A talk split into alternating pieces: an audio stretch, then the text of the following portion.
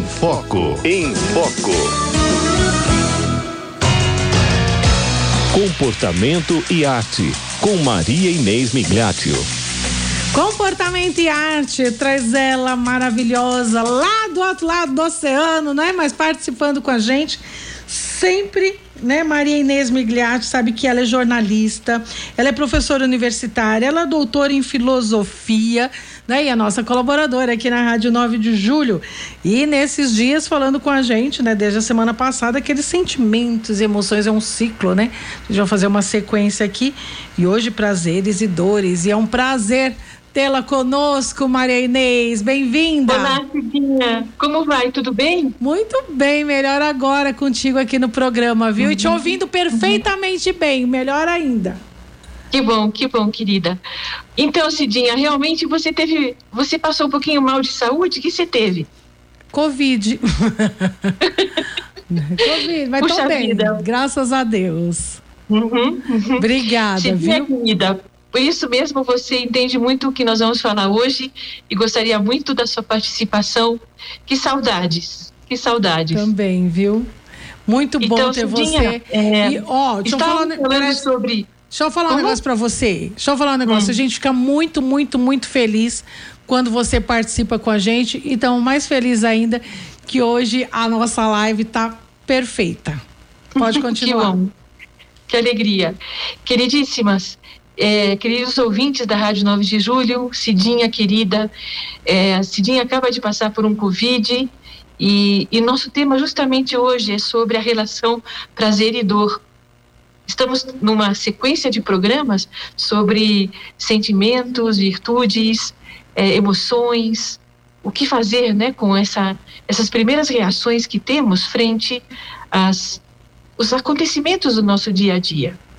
E o que acontece, né? O que significa esse prazer e essa dor? O que é o prazer?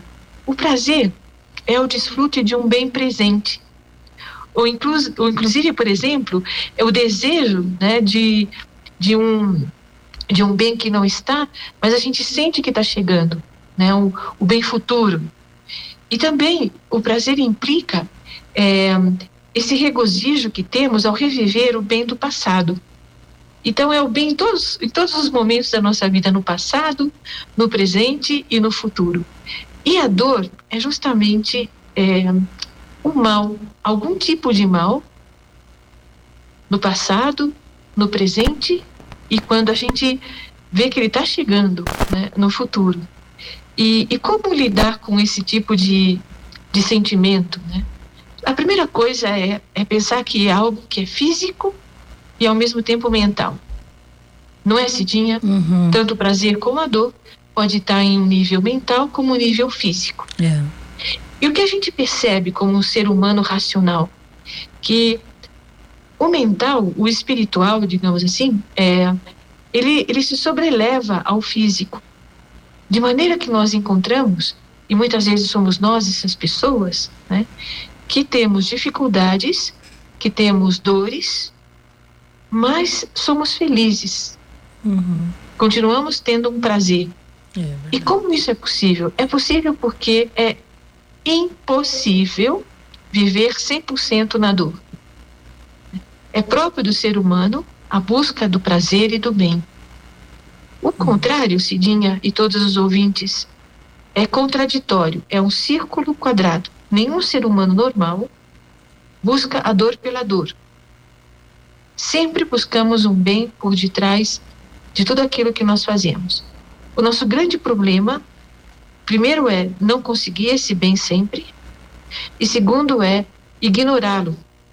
É, ou por malícia ou por ignorância, nós não alcançamos esse bem. Mas normalmente, qualquer pessoa em estado normal busca o seu próprio bem sempre. Né?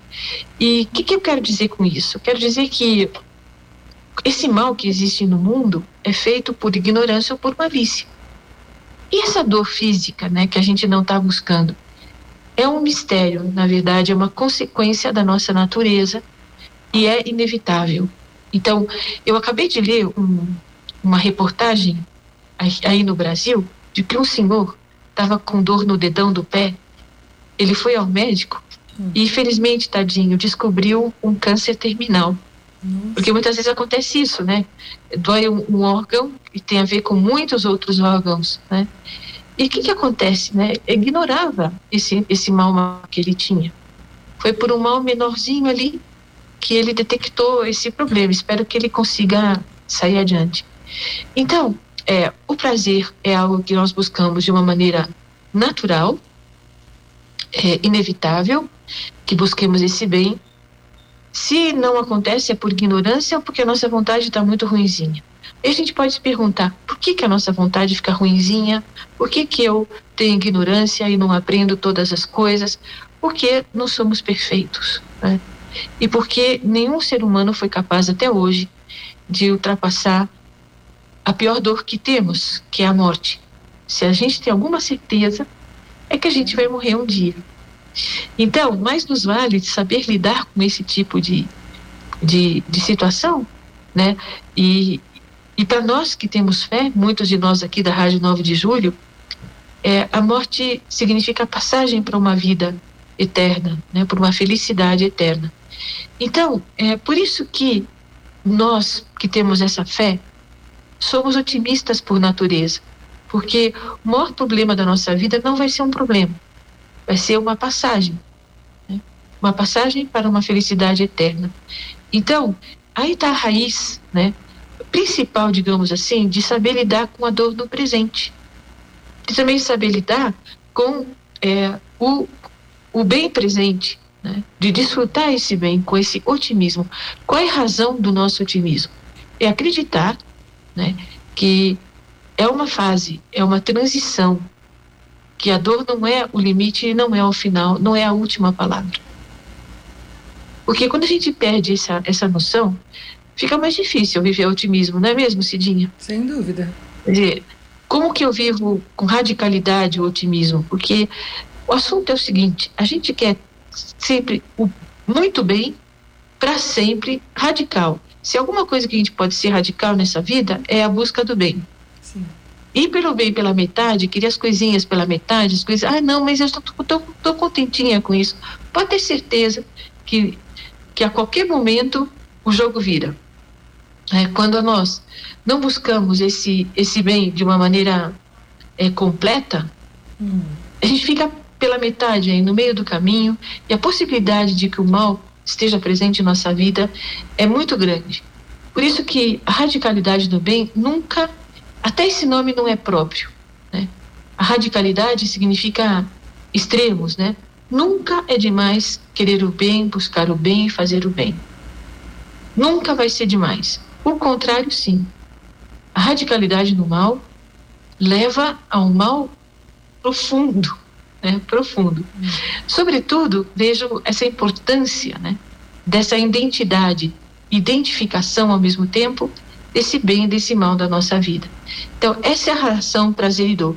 Eu queria comentar com vocês que eu tenho utilizado muito né, o conhecimento neurocientífico é para apoiar essas ideias espiritualizadas. Né? Toda ideia é espiritual, na verdade.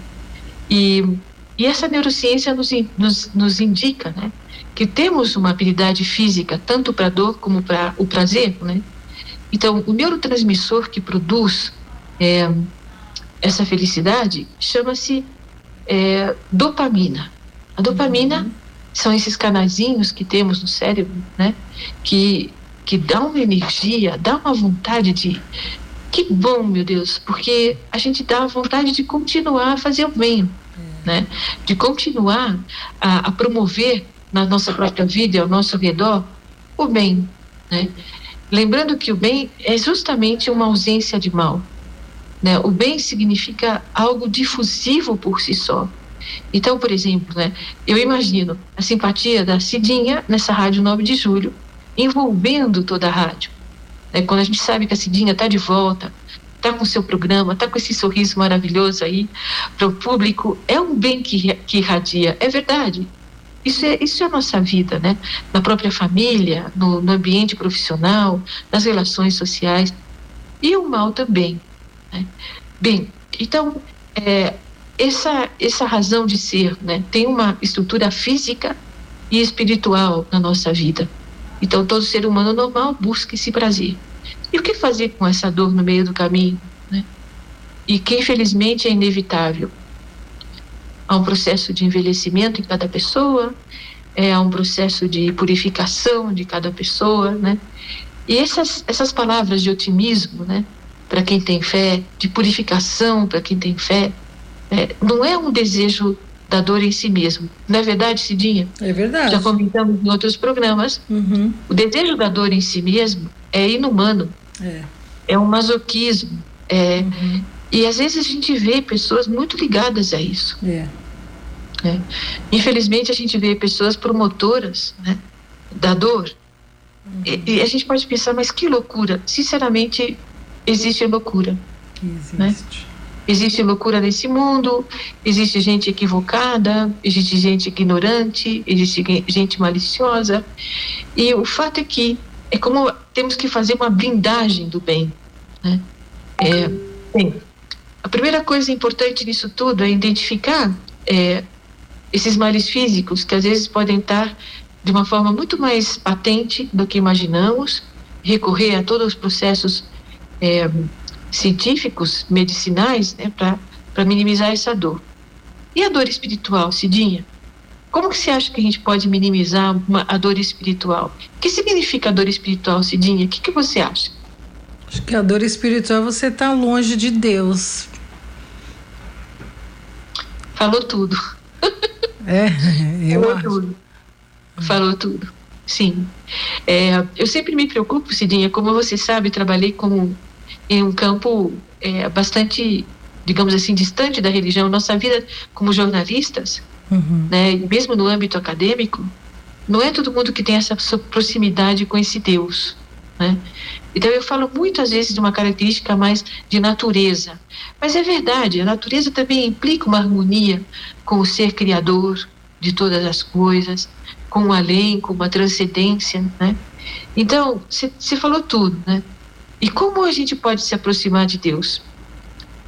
Como a gente pode ter certeza que existe esse diálogo com Ele, que existe essa intimidade divina né, na nossa vida? É, eu costumo falar então para todos, né, aqueles que têm já todo um desenvolvimento espiritual, e a gente não pode se enganar, né, porque a proximidade de Deus, Cidinha, não significa. É, como é que eu posso dizer, né? É, não é porque eu tenho sacramentos, se eu não mantenho essa vida da graça em mim, não é porque uma, é monge, é um padre, é uma freira, né, é uma leiga, não é porque, por exemplo, trabalha numa entidade católica, está garantida essa intimidade. Né? Às vezes, muito pelo contrário. Vai pela rua aí gente que nunca teve acesso aos meios de formação religiosos ou sacramentos, né? Então, e pode ter uma vida íntima com Deus, assim, muito própria, né? Mas eu queria dizer uma coisa para terminar aqui o nosso diálogo, né? É, esse Deus, ele tem seus caminhos, ele quer que a gente seja feliz, porque outra coisa que eu acho importante, Cidinha, nesse nosso caso aqui, é não culpar Deus dessa dor e É. desse mal, porque nós, é um desespero, Cidinha, só de pensar que é um Deus que causa tudo isso, né? É, como, que, como que eu posso acreditar num Deus que permite um câncer, que permite é, um Covid, que permite. é. Que Deus é esse, Cidinha? Conta Uhum. para mim. Pois é. É um grande mistério, né? Então, uma pessoa que usa seu raciocínio, a primeira coisa é não acreditar num Deus mau desse jeito, né? Ou seja, é, como que eu posso ter certeza que isso não vem de Deus, né? Porque seria impossível, muito contraditório. Então dizem muitos os filósofos e eu também digo como eles que esse mistério da dor está na nossa liberdade. Deus nos quis livres, né? Uhum. Então, como que existe esse mal no mundo? É resultado de uma liberdade, de uma liberdade mal utilizada. Portanto, não é uma própria liberdade. Então, o mistério do mal tem muito a ver com a nossa própria liberdade. Vamos só dar um exemplo. Se eu não não respeito o ambiente e ateio fogo a qualquer coisa, a qualquer árvore, a qualquer, eu vou ter um problema ecológico, verdade? Então, é, é isso, gente. Quando a gente faz besteira, vai ter sua consequência. A gente sabe que a natureza não perdoa. Então, é, o que fica para nós em relação a esse prazer e essa dor, né? A primeira coisa é, eu estou buscando bem nas minhas ações cotidianas, em tudo aquilo que eu faço? Segunda coisa, é, o que eu estou chamando de mal na minha vida? É um mal verdadeiro? Né? E fica aqui essa, essa, essa visão de que, para uma pessoa de fé, todo mal vem para o bem. É, todo mal vem para o bem. De alguma maneira, isso vem para o bem. Porque tem a ver com esse Deus que permite esse mal da nossa vida para o bem. Então, o assunto todo é uma meta muito difícil às vezes, mas não é impossível, porque se Deus está empenhado em que a gente viva harmoniosamente, né? É dar uma perguntadinha para ele no cotidiano. Vamos lá. Quando vem esse obstáculo, essa contrariedade, é, para que, que me serve isso? O que, que eu estou fazendo com isso? Né? Para que, que eu estou lutando né, com esses aspectos da minha vida? Essa é a grande questão. E, e como é que eu posso fazer essa pergunta? Assim mesmo, fazendo, né? Aí, Deus, existe. Para que que está acontecendo aqui? O que, que eu vou tirar de proveito, né?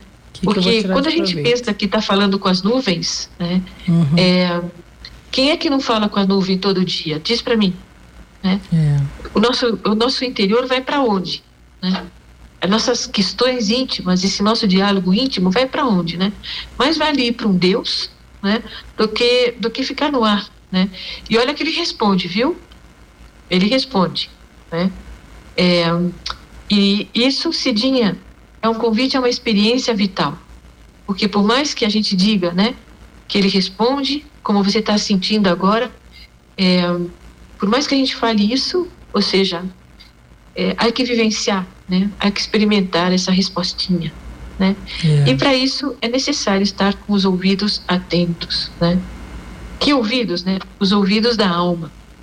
Coração. E para isso é muito importante um recolhimento interior, é muito importante um silêncio interior, né? É muito importante, a gente pode falar isso em outros programas, né? A postura, o lugar, né? Para aqueles que acreditam que ele está presente é, que a gente chama de sacrário, né, Cidinha? Nas igrejas, nas capelas, essa presença real faz muita diferença. E eu termino aqui com uma história de um, não sei se vocês já ouviram falar, um, um uma pessoa da Índia, ou uhum. seja, um hindu, foi conhecer uma capela numa residência universitária. Então, o hindu, ou, perdão, a pessoa da Índia, que é católica, né, não é da religião hindu, né, uhum. é, chegou lá na capela e falou: Olha, aqui está aqui tem um sacrário, aqui tem esse santo, essa estátua e tal, e aqui está o próprio Deus. E nesse momentinho, o pessoal da residência universitária estava fora, trabalhando, estudando, cada um no seu, só estava lá esse cara encarregado ali de receber esse hindu, né? E ele olhou o hindu, a capela vazia, e falou: Mas se vocês acreditam que Deus está aqui, como é que isso aqui pode estar vazio? Não tem ninguém adorando? Incrível, né? A lógica. Sim, é. Aí o outro explicou que existem várias formas de adorar a Deus, né? Exatamente estando na capela, rezando ali diante do Santíssimo, que a gente fala, né? E também no seu próprio trabalho, na rádio, né? Na, no, no laboratório, no escritório de advocacia, onde for, né? Na, na obra do pedreiro, enfim, na cozinha, né? Da cozinheira, enfim, então, ah, ele entendeu um pouquinho mais, mas de qualquer maneira, um pouco como ele disse, então vamos, por que, que você não se, se organiza e fica alguém rezando aqui, né? É. Que muita gente faz isso, né, Cidinha? Faz. Então, é, o diálogo com o divino, o diálogo com Deus Criador, nos ajuda a entender a dor e a buscar o verdadeiro prazer. Fica aqui esse recado, Cidinha. Um beijo grande Beijo. Muito linda, muito querida. Um abraço e até a próxima. Você é muito querida, você, olha, a gente fica bebendo aqui da sua sabedoria, sabe, Maria Inês? Você é uma pessoa incrível e que no, nos ajuda muito. Né? Você não tem noção quanto você é importante aqui para esse programa, viu? E a gente agradece Obrigada, muito, muito. Obrigada, querida. Tudo de bom, uma boa tarde e até a próxima terça. Um beijo grande, Tchau. viu? Fica com Deus. Deus abençoe. Tchau.